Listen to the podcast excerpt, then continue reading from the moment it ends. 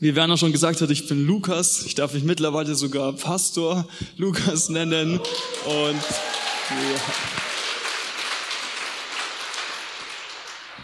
Genau, das ist, was sich über die Jahre entwickelt hat. Jetzt ist es offiziell und ich arbeite mit dem Titel heute nicht dran, ein Höllenprediger zu werden oder ein Höllenpastor, aber ich glaube, dass wir manche Wahrheiten aus der Bibel ziemlich direkt ansprechen müssen, weil uns das letztendlich hilft, tiefer Gott zu begegnen und was uns auch ein Antrieb sein wird. Und es ist so gewesen, dass Jesus ja eine Zeit lang hier auf der Erde war. Er hat sich ein paar Leute ausgesucht, andere Leute haben ihn entdeckt und sind ihm nachgefolgt. Er hat sein Leben hier gelebt, ist ans Kreuz gegangen, für uns gestorben und auferstanden. Und nachdem er auferstanden ist, hat er noch über 40 Tage als der auferstandene Gott, als Jesus den Nachfolgern Sachen gelehrt und beigebracht.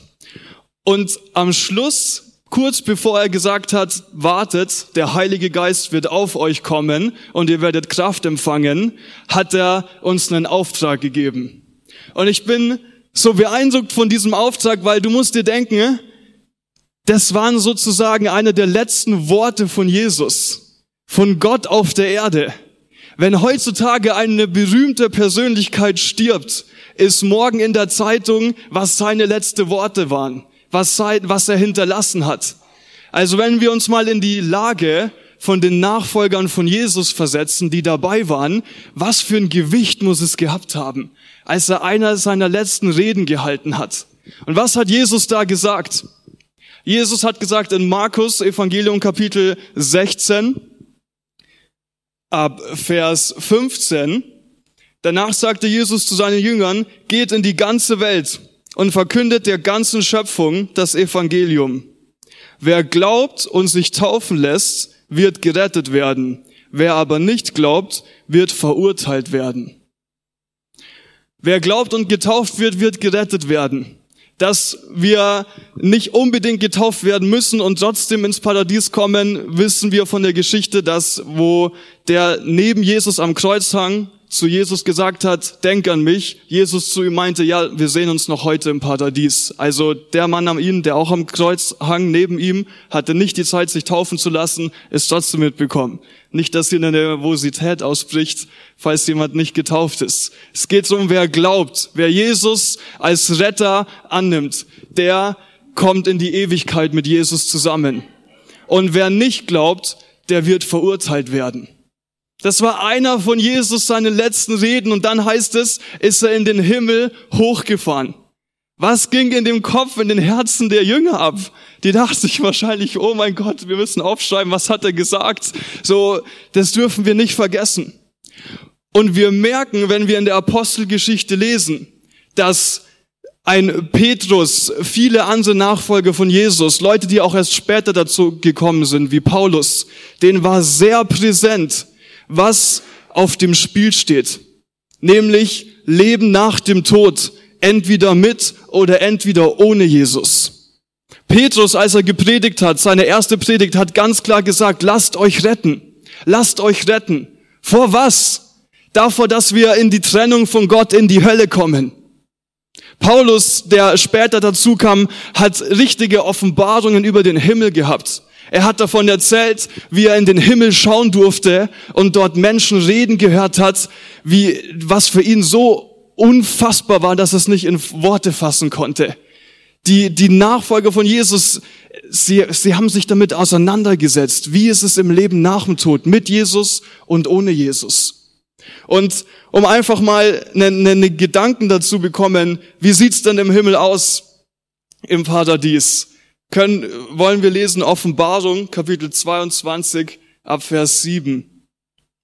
Entschuldigung, Offenbarung 22, Vers 3 bis 5. Da heißt es, im Himmel, wenn wir dann da mal angekommen sind als gläubige Christen, und es wird keinen Fluch mehr geben, und der Thron Gottes und des Lammes wird in ihr sein, und seine Knechte werden ihm dienen, und sie werden sein Angesicht sehen, wir werden Jesus sehen, wie du gerade deinen Sitznachbar siehst. Wie schön ist das denn? Noch heute, manchmal erscheint Jesus richtig Leuten. Und die sagen, sobald sie ihm in die Augen geschaut haben, der musste gar nichts sagen. Da war klar, ich bin geliebt. Ich bin angenommen. Da ist Leben, wo Jesus dir in die Augen schaut. Und sein Name wird auf ihren Stirnen sein. Und es wird dort keine Nacht mehr geben. Und sie bedürfen nicht eines Leuchters, noch des Lichtes der Sonne. Denn Gott, der Herr, erleuchtet sie. Und sie werden herrschen von Ewigkeit zu Ewigkeit. Wie schön. Da ist Licht nicht mal von der Sonne. Es gibt kein schlechtes Wetter, hell oder dunkel. Es gibt keine Jahreszeit jetzt wie den Winter, den fast keiner mag. Es ist immer schön. Und Gott leuchtet da. Wir sind in seiner Gegenwart bei ihm aufgehoben. Und wenn wir uns anschauen, auch was Paulus viel gesagt hat, aber auch, Petrus, mit diesem Blick drauf, dass da unsere Belohnung ist, das hat sie durchgetragen. Durch Zeiten, wie wir sie auch jetzt schon erleben, voller schlechter Nachrichten, Krieg, Krankheit, Leiden. Wenn die sich vor Augen gehalten haben, um was es geht, nämlich, dass das alles hier vorübergeht, dann haben die neue Kraft gekriegt. Ich will dich echt dazu ermutigen, Jesus hat in der Offenbarung, Kapitel 22, Vers 7 gesagt, wer die Weissagung von diesem Buch hört und sie bewahrt, der wird glücklich sein. Und die ganze Bibel gehört dazu, aber auch das Buch der Offenbarung, wo es fast nur darum geht, was passiert im Himmel, was hat es mit der Erde zu tun und wie es da letztendlich aussieht. Bäume von Leben sind da. Da werden wir belohnt werden. Es ist Ruhe. Es ist kein Auf und Ab mehr. Wir sind angekommen. Keine schlechte Laune mehr. Die pure Freude. Die pure Freude. Und wir sind gewarnt, wer nicht glaubt, der wird verdammt werden. An einem Ort, wo wir abgetrennt sind, nicht wir, die gläubig sind, sondern wo wer hinkommt, der im Laufe seines Lebens nicht Jesus als seinen Retter angenommen hat. Und der Ort ist die Hölle. Wir, es gibt verschiedene Wörter für, für, für diesen Ort. Oft wird es übersetzt von Hades, das ist das Reich des Todes. Es gibt ein anderes Wort, das kommt von Gefängnis. Und generell Joel, es ist das Totenreich. Und Jesus hat auch oft das Wort Gehenna benutzt. Woher nimmt er das Wort Gehenna? Wir müssen uns vorstellen, nicht nur vorstellen, wir müssen darauf vertrauen, Jesus weiß ganz genau, wie es im Himmel und weiß auch ganz genau, wie es in der Hölle aussieht. Und er wusste deswegen, welche Wörter er benutzen muss. Und er hat ganz bewusst das Wort Gehenna genommen, weil Gehenna ist ein Ort außerhalb Jerusalems gewesen. Und wir können in, in dem Buch der Könige von einem König As lesen. König As hat in Gehenna hat er Götzen, hat er Götzenopfer hingebracht und sogar Kriminelle wurden auf diesen Ort verwiesen und wurden dort angezündet. Noch dazu war Gehenna eine Müllheide, die, wo auch der Müll verbrannt wurde. Es hat immer gebrannt, da war immer Feuer. Daher kommt unser Bild auch ganz maßgeblich, dass es da heiß ist. Und Jesus hat gesagt, von verschiedenen Beispielen, es ist heiß in der Hölle, letztendlich der Feuersee, wie das Wort schon sagt, Feuersee, da ist es, wo die Flammen herkommen. Und auch das war sehr bewusst. Petrus geht im zweiten Petrus Kapitel 3 drauf ein, dass die Erde, wie wir sie jetzt haben, sie wird nicht so sein, wie wir sie jetzt noch kennen. Sie wird sich auflösen. Und dann werden wir vom Thron Gottes stehen. Die einen, die Jesus angenommen haben, werden die Ewigkeit mit ihm erleben und die anderen sind verdammt, leider, und werden Leben nie sehen. Weil Jesus hat gesagt, wer mich hat, hat das Leben und wer mich nicht hat, hat das Leben nicht. Es geht nicht darum, wie viel du Gutes getan hast, wie viel du gespendet hast, wie sehr du dich angestrengt hast. Es geht darum, ob du Jesus als dein Herrn und Retter angenommen hast oder nicht.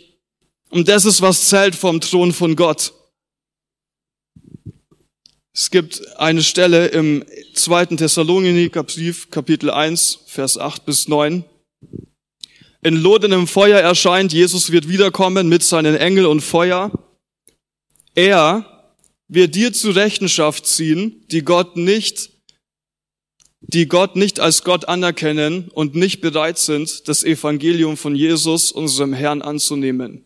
Die Strafe, die diese Menschen erhalten, wird ewiges Verderben sein, so dass sie für immer vom Herrn und von seiner Macht und Herrlichkeit getrennt sind. Jesus sagt in Offenbarung 22, fast ganz am Ende, die wo ungläubig sind und gelogen haben ihr Leben lang, Praktiken praktiziert haben, die Jesus nicht will, die sind draußen. Sie sind draußen. Sie werden das Paradies nicht sehen, nicht reinkommen. Und was ist die Katastrophe, dass du da getrennt bist? Ich meine, wo Jesus sich zurückzieht, da geht das Leben mit ihm auch weg. Genau genommen bist du nicht tot in der Hölle, weil wir haben eine ewige Seele, sie lebt weiter so oder so.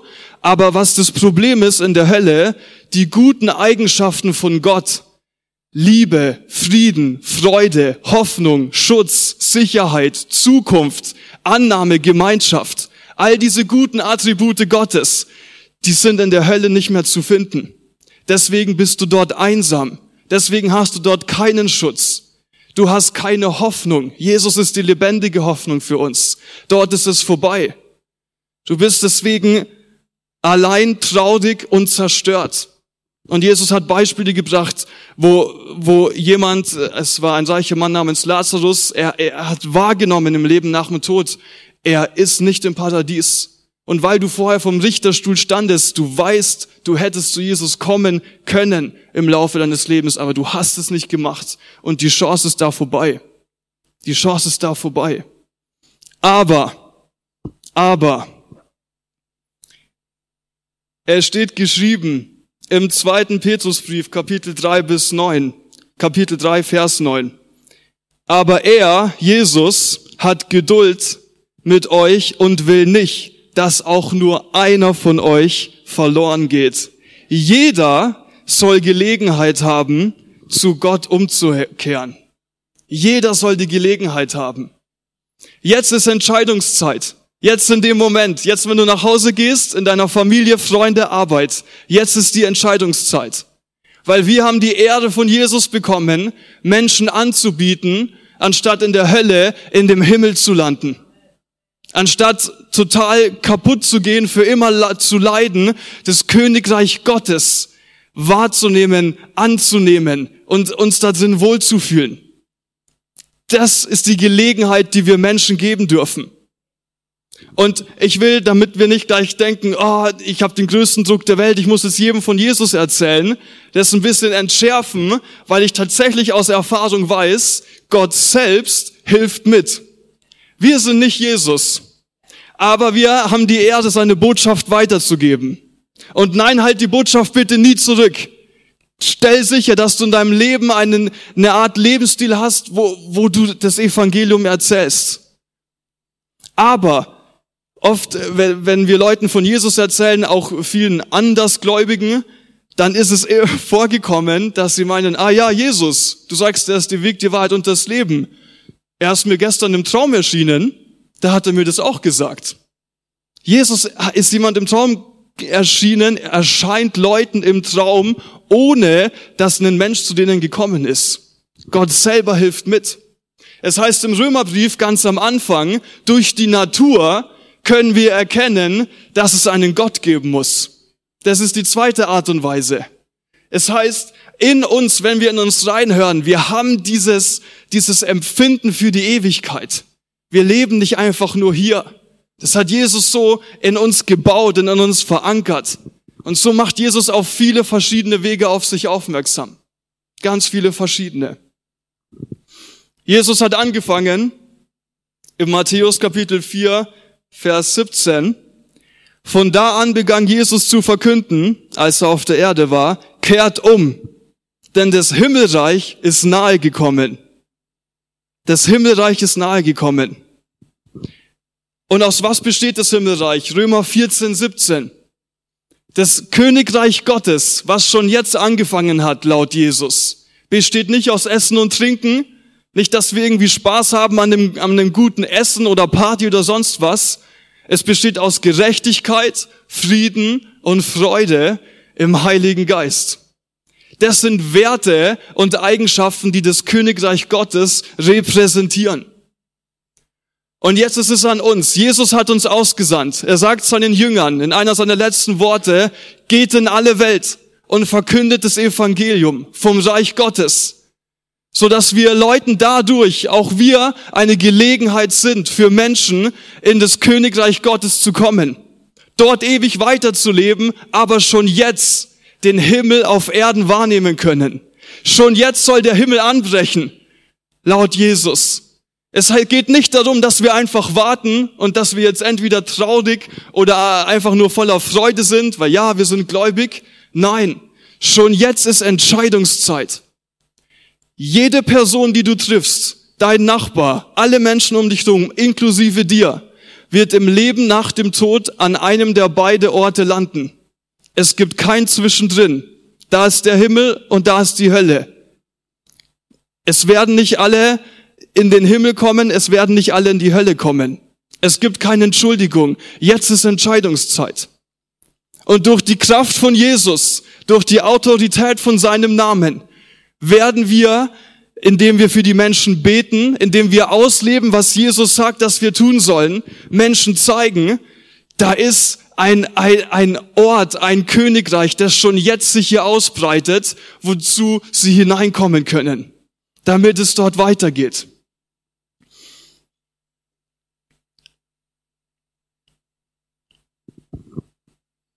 Das heißt im Matthäusbrief Kapitel 11, Vers 12. Aber von den Tagen des Johannes, hat Jesus gesagt, des Täufers, an bis jetzt wird dem Reich der Himmel Gewalt angetan. Und Gewalttuende reißen es an sich. Das ist ein ziemlich tiefer Vers.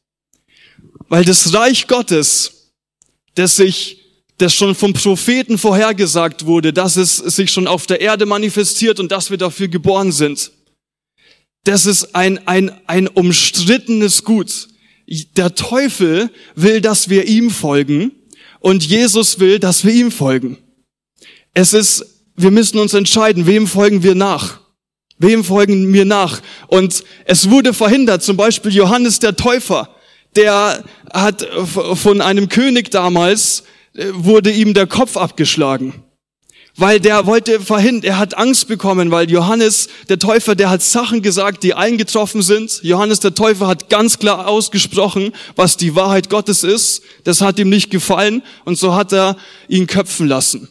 Er, das, das, es wird ihm Gewalt angetan, es wird gekämpft. Jesus war in der Wüste und der Teufel hat's probiert. Hey Jesus, wenn du mich anbetest, ich gebe dir die Reiche der Welt. Und dann kannst, dann, dann kannst du da herrschen. Aber Jesus ist widerstanden, hat gesagt, nein. Ich bin nicht dafür irgendein Königreich hier auf der Erde. Ich bin für viel mehr da als für dieses Leben hier. Jesus ist gekommen, um das Reich Gottes auf die Erde zu bringen, so die Menschen einzuladen und damit wir im Glauben an Jesus die Fülle von seinem Reich dann erleben können in alle Ewigkeit. Es hat schon angefangen. Es hat schon angefangen. Und durch Jesus seinen Geist im Erzählen von seiner Wahrheit wird sich das Königreich immer weiter verbreiten.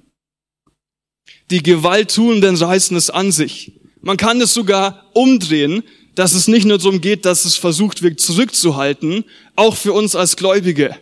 Das Wort gewalttätig ist besser übersetzt mit, mit dem Wort intensiv, die wirklich reingehen, es gibt eine tolle Übersetzung, die sagt, die ins Königreich stürmen. Denen gehört das Königreich Gottes. Das, da geht es um Annahme, um zu sich ziehen, um ich, ich nehme das Königreich Gottes an. Ich nehme das Königreich Gottes an.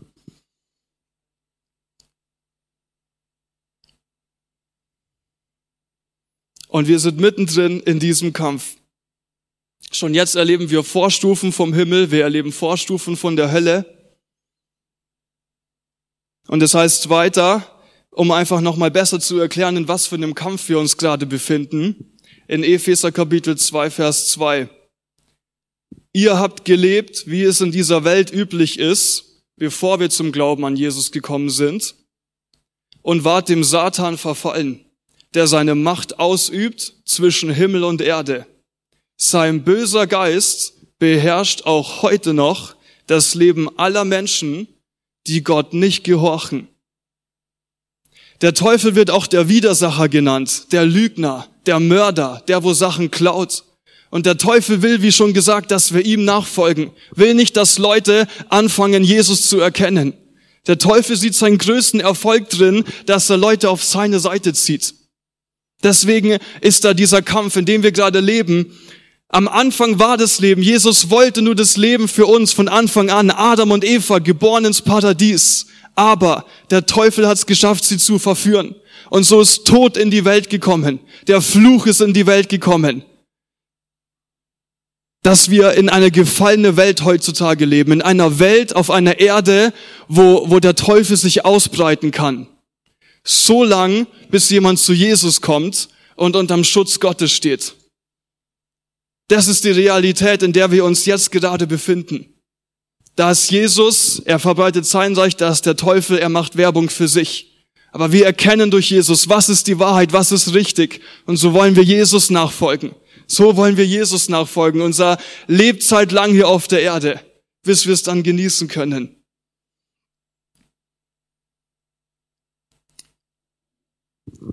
Das heißt Epheser 6,12, denn wir kämpfen nicht gegen Menschen, sondern gegen Mächte und Gewalten des Bösen, die über diese gottlose Welt herrschen und im Unsichtbaren ihr unheilvolles Wesen treiben.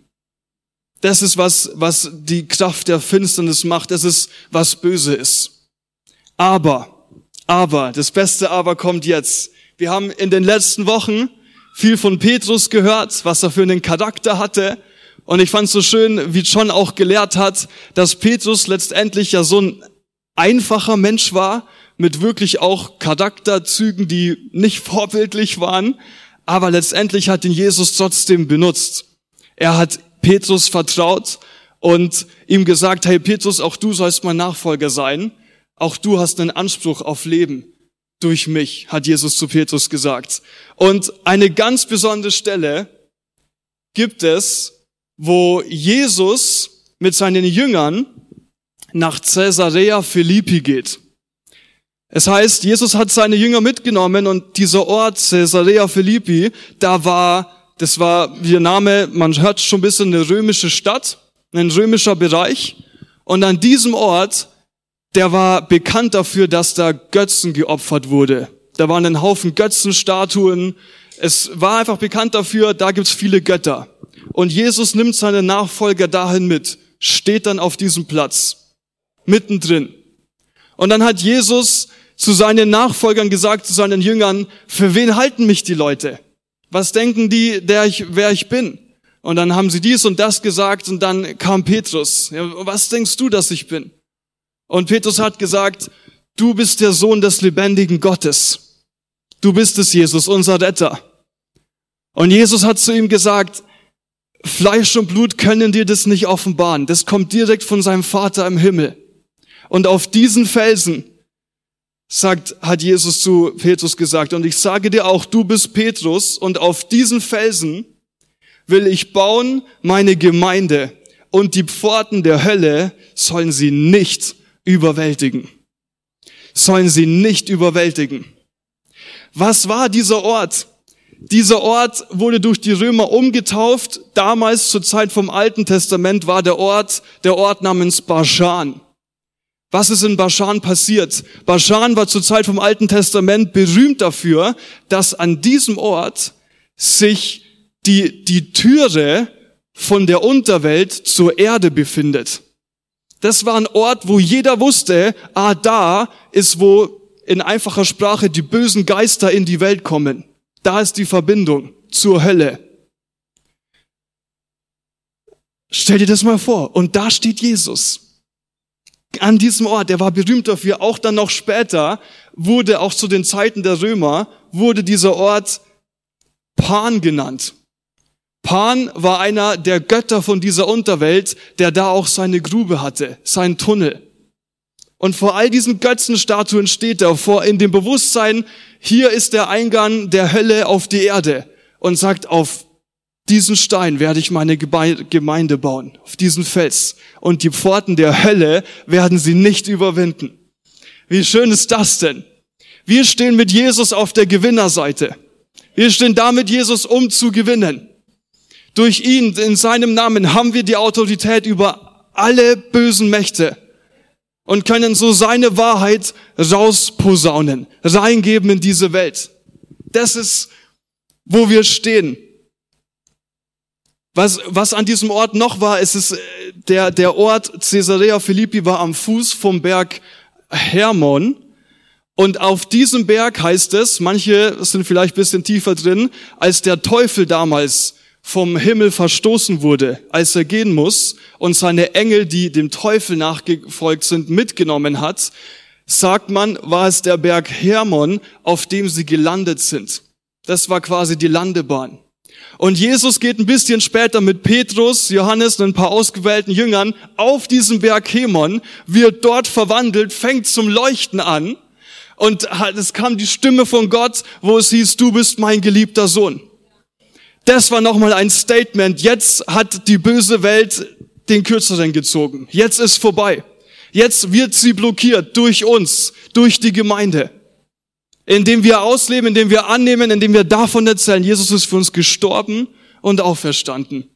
Und jetzt leben wir mit ihm in dieser Welt und mit ihm im Leben nach, der Tod, nach dem Tod in Ewigkeit.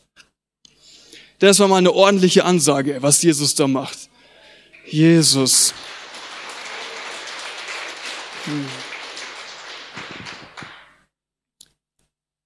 Wie sieht es praktisch aus?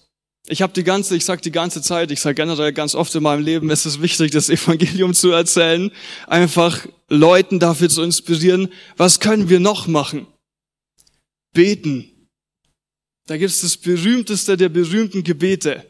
Matthäus Kapitel 6, Vers 9. Deshalb sagt Jesus, sollt ihr auf diese Weise beten, unser Vater, der du bist im Himmel, geheiligt werde dein Name, dein Reich komme, wie im Himmel, so auf Erden. Mit dem Gebet fängt's an. Mit dem Gebet fängt's an. Ist das unser Herz? Weißt du, das Vaterunser wird auch das apostolische Gebet genannt. Was ist ein Apostel? Ein Apostel, haben wir vielleicht schon mal gehört, ist ein Gesandter, er ist ausgesendet und er gründet Dinge. Und bei den Römern damals die haben sich eine Strategie einfallen lassen, dass nachdem die Römer eine Stadt erobert haben, nachdem sie die eingenommen haben im Krieg, haben sie Apostel geschickt in diese neu eroberten Städte. Und die Aufgabe von diesem Apostel war es, die Kultur der Römer dort reinzubringen.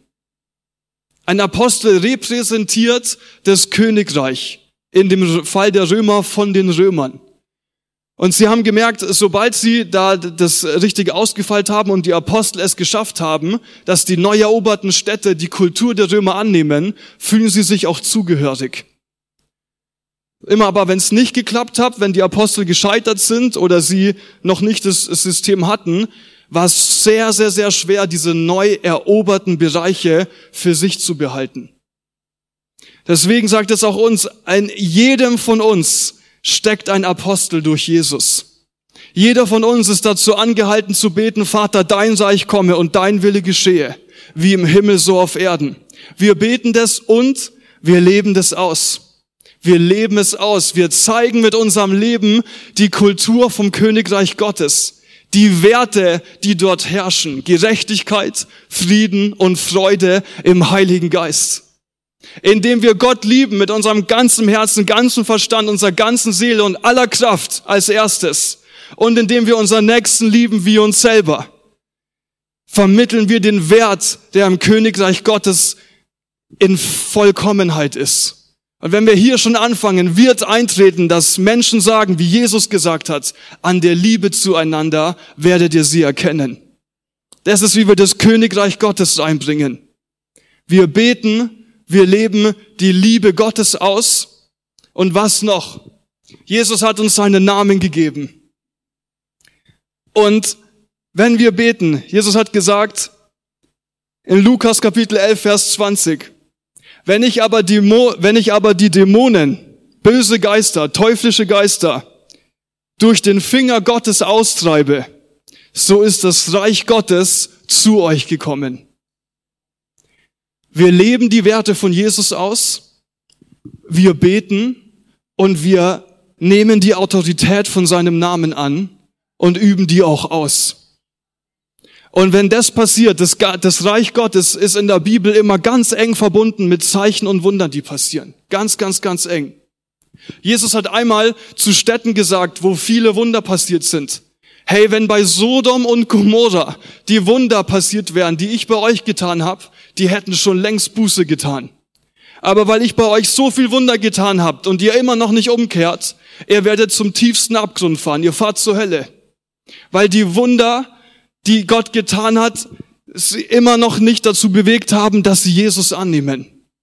Aber Wunder sind eine der besten Werbungen, die Jesus machen kann, um auf sein Reich aufmerksam zu machen. Indem wir lieben, laden wir zum Königreich Gottes ein, indem wir dafür beten, laden wir dazu ein, indem Wunder und Zeichen passieren. Bekommen Menschen mit, dass die Autorität von dem König, dem, vom neuen Königreich, in dem Jesus uns sehen will in dem er mit uns leben wird. Es kann so schnell gehen. Vor einer Woche oder zwei war, wir haben Catch the Fire immer wieder, ja, jeden Dienstag beten dann eine Stunde und dann bin ich mit einem Freund, mit Eli, noch ein bisschen länger geblieben. Wir haben einfach noch ein bisschen länger gebetet und wir haben gebetet, Jesus, lass deine Herrlichkeit sichtbar werden. Dein Reich komme, dein Wille geschehe, überall, wo wir hingehen wirkst so richtig heftig. Und so nach einer Zeit hatte ich Hunger und dachte mir, komm Eli, ich fahr dich heim, aber gib mir bitte noch einen Döner essen. Gesund ist was anderes, ich weiß, es war elf in der Nacht. Okay, wir sitzen da in dem Dönerladen, unterhalten uns, nehmen Person, die auch was essen wollte, setzt sich neben sich und äh, fängt an, Eli Fragen zu stellen, wo er denn herkommt, weil ähm, das ist fast immer peinlich, aber ich sehe mit Eli immer Englisch, weil er hilft mir so besser Englisch zu lernen und deswegen dachte sich der Typ umso mehr, äh, wo kommt ihr denn her? Und er hat das Eli gefragt, genau. Und dann sagt Eli so und so, hat dann irgendwann gesagt, hey, das ist Lukas und ähm, Eli ist ein Songwriter und ich bin ein Pastor. Und ab da waren wir im Gespräch. Der äh, Junge neben uns hat dann gemeint, ah, ein Pastor und bist du gläubig und sowas? Sag ich, ja, wir glauben an Gott. Und dann hat er davon erzählt, dass dieser junge Mann einmal beim Schlafengehen plötzlich eine Stimme gehört hat, die ihm so vertraut war, dass er weinen musste. Und ich habe gesagt, weißt du was, ich glaube echt, dass das ein Zeichen von Jesus war, der hat zu dir gesprochen. Wie vorhin gesagt, Jesus macht mit. Er erscheint Leuten, übernatürlich. Ich habe letztens mit wem hier aus der Gemeinde gesprochen, der ist leider in die Regentonne gefallen als Kind. Wer ertrunken, aber wie durch Geisterhand hat sich die bewegt und er ist wieder rausgefallen. Er hat eine Lichtgestalt gesehen und seine Mama auch. Jesus hilft. Jesus hilft übernatürlich mit. Und wir reden mit diesem jungen Mann weiter und er war, er war andersgläubig, hat dann Fragen gestellt, wie kann das sein mit Jesus? Und dann wird er immer begeisterter, lädt noch sein Cousin dazu ein, um auch zuzuhören. Wir reden weiter und weiter. Der Cousin geht irgendwann wieder zum, zum Spielautomaten. Und dann meint, meinte Eli, hey, komm, können wir für dich beten? Und dann habe ich ihn gefragt, den jungen Mann, hast du irgendwie was Spezielles? Und er meinte, ja, Familie, Schnupfen, Husten ein bisschen und auch seine Knie. Dann habe ich gesagt, du, äh, entspann dich einfach, du musst die Augen auch nicht zumachen, so wie wir hier sitzen, ganz entspannt, wir beten jetzt. Und dann fange ich an zum Beten, Danke, Jesus, dass du da bist, dass du unser Leben kennst und berührst. Und plötzlich merkst du, wie das Königreich Gottes in diesen Laden reinrauscht. Der Junge hat plötzlich angefangen, sich so zu bewegen, ist ganz begeistert geworden und sagt, boah, was ist, was ist, was ist und bewegt sich ganz hektisch. Und ich merke, Jesus berührt ihn ganz gerade sehr stark. Und ich meinte, hey, darf ich meine Hand auf deine Knie legen, um dafür Heilung zu beten? Und sagt er, ja. Und ich bete. Und es wird, er wird immer noch nervöser positiv und sagt, boah, ich habe wie Wind über meine Knie gespürt. Was passiert hier? Und er fängt an, fast zu hyperventilieren, so, so, er kann wieder atmen, er, er kann wieder, wegen Schnupfen ist, ist nicht mehr da. Und, und er, er springt auf, dreht sich tatsächlich kurz im Kreis und läuft zu seinem Cousin am Spielautomaten und sagt, komm, komm, komm, die, die, die müssen für dich beten, Gottes Gegenwart ist da.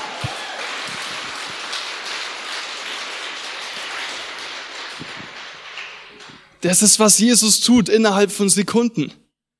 Und das ist einfach die Frage, die wir uns immer wieder stellen müssen. Geben wir Jesus die Chance, sein Reich zu präsentieren? Geben wir Jesus die Chance, indem wir seinen Namen anwenden, indem wir unseren Nächsten lieben wie uns selbst, indem wir im Gebet dranbleiben. Dein Reich komme, Jesus, dein Wille geschehe, wie im Himmel so auf Erden. Das ist ein Gebet, das zu unserem Lebensstil gehören sollte. Und viele Geschichten mehr. Wir in, in, in dunkelsten Orten, viele hier in München, wir kennen alle das Oktoberfest. Wir waren da vier Tage hintereinander am Outreach machen, haben immer Leuten von Jesus erzählt. Und auf diesem Oktoberfest, wo die Musik so laut war, wo dir Leute entgegenkommen, wo du denkst, oh, schwierig, ähm, haben circa 15 Leute ihr Leben Jesus gegeben. Mitten auf diesem Platz.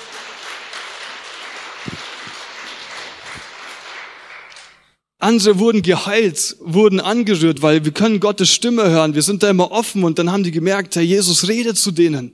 Jesus redet zu denen. Und das ist jedes Mal, wo Jesus zeigt, hier bin ich. Und er lädt ein. Er lädt ein mit jeder Chance, die du ihm gibst. Ich bin Jesus, komm zu mir. Komm zu mir. Und das brauchen wir schon jetzt. Lasst uns nicht warten, bis wir im Himmel sind. Schon jetzt, Paulus hat so schön gesagt, wir schauen nicht auf das Sichtbare, sondern das, sondern das Unsichtbare, auf die Belohnung. wenn du dir Paulus anschaust, weiß ich nicht, ob das ein schönes Leben war. Der wurde verfolgt, der wurde eingesperrt, Naturkatastrophen, so oft ganz nah am Tod vorbei. Du würdest von außen niemals sagen, hey, in deinem Leben läuft's, bestimmt weil du ein Christ bist. Überhaupt nicht. Überhaupt nicht. Aber Paulus, weil er auf Jesus geschaut hat, weil er wusste, es geht um viel mehr als um die Probleme, die ich jetzt eine Zeit lang nur haben werde. Er ist dran geblieben. Ich will nochmal sagen, bitte nimm dir die Zeit, gerade auch über die Offenbarung, als, als ein guter Tipp, um einfach die Information, was Himmel und Hölle bedeutet, in dich aufzunehmen. Weil Information von Gott, Wahrheit von Gott, wenn wir die in unserem Herz bewegen, das verändert uns. Da werden wir neu getrimmt, kommt der neue Fokus. Und wir werden noch williger, noch mehr einzuladen. Da müssen alle in den Himmel kommen. Wenn wir Jesus lieben an erster Stelle, wollen wir, was er will. Und es steht geschrieben, Gott will, dass auch nicht einer verloren geht.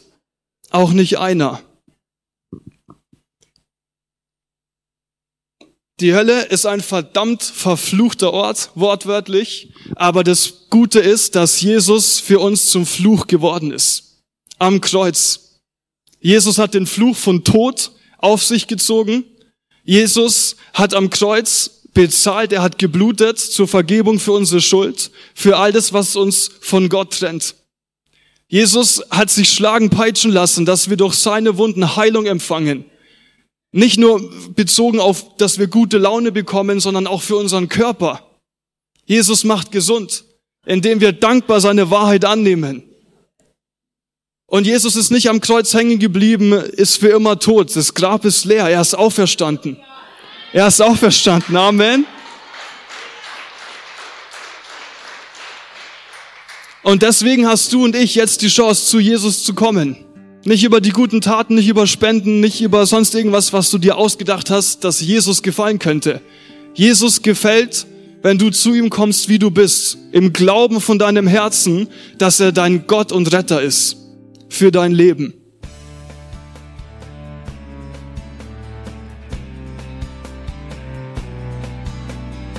Liebe Zuhörer, das war ein Ausschnitt eines Gottesdienstes hier im Gospel Life Center. Auf unserer Website www.gospellifecenter.de können Sie die Notizen für diese und andere Predigten nachlesen und sich über die Arbeit von Gospel Life Center informieren. Wir wünschen Ihnen Gottes Segen.